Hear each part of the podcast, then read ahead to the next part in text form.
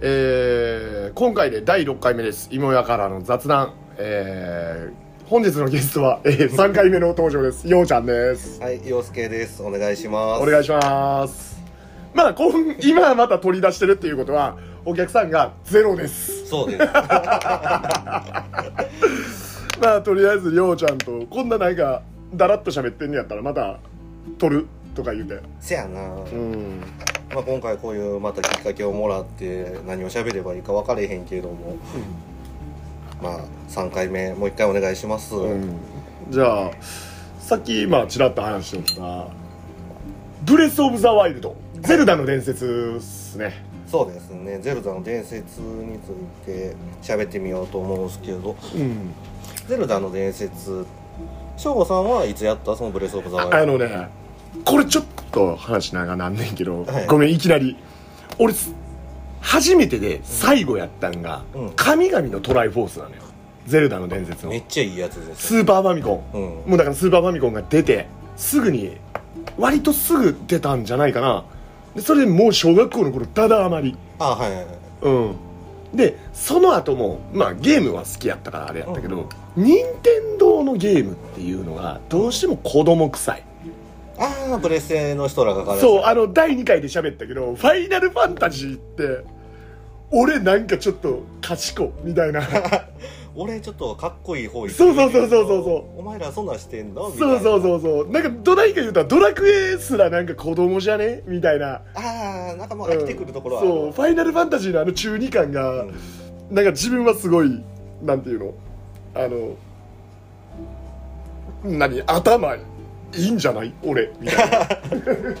俺は最新のゲームやってるけどゼルダはとかドラクエみたいなのはもうもうちょっと子供くて無理かなみたいな感じなんですかね。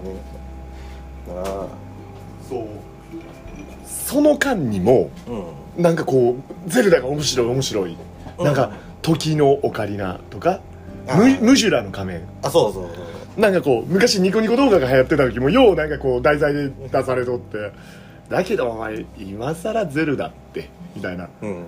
なんかちょっと任天堂 d s はちょっと小バカにしてた時代あってあんなもん老人と子供がやるもんやろっていう。あ 思ってたんだけどえーっとスイッチ買ったのがいつだったかな。あそうそう。モンハンライズをやりたくてーあはい。あのスイッチを買ったのね。ほんならまあモンハンライズがちょっとなんかボリュームが小さくて、うん。すぐ飽きちゃった。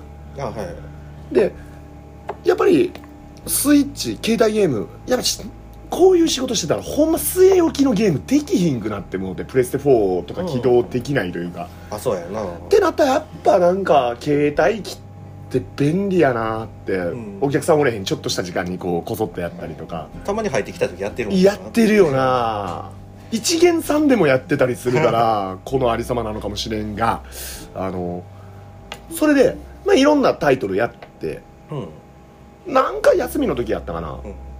暇やな新しくゲームしようかなと思って近所のあのゲーム屋さん行ったら、まあ、ランキングあるよね。トップ、あはい。トップ今売れ筋トップ10みたいな。そこでブレス・オブ・ザ・ワイルドですよそうなんえー、今までこんだけ鉄板張ってきたのにバカにしてややるの？みたいな、うん。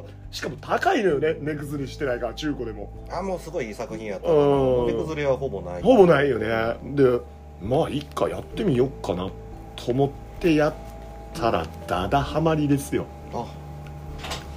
来てしまった。毎度すいませんお客様が来たのでまた次回に流します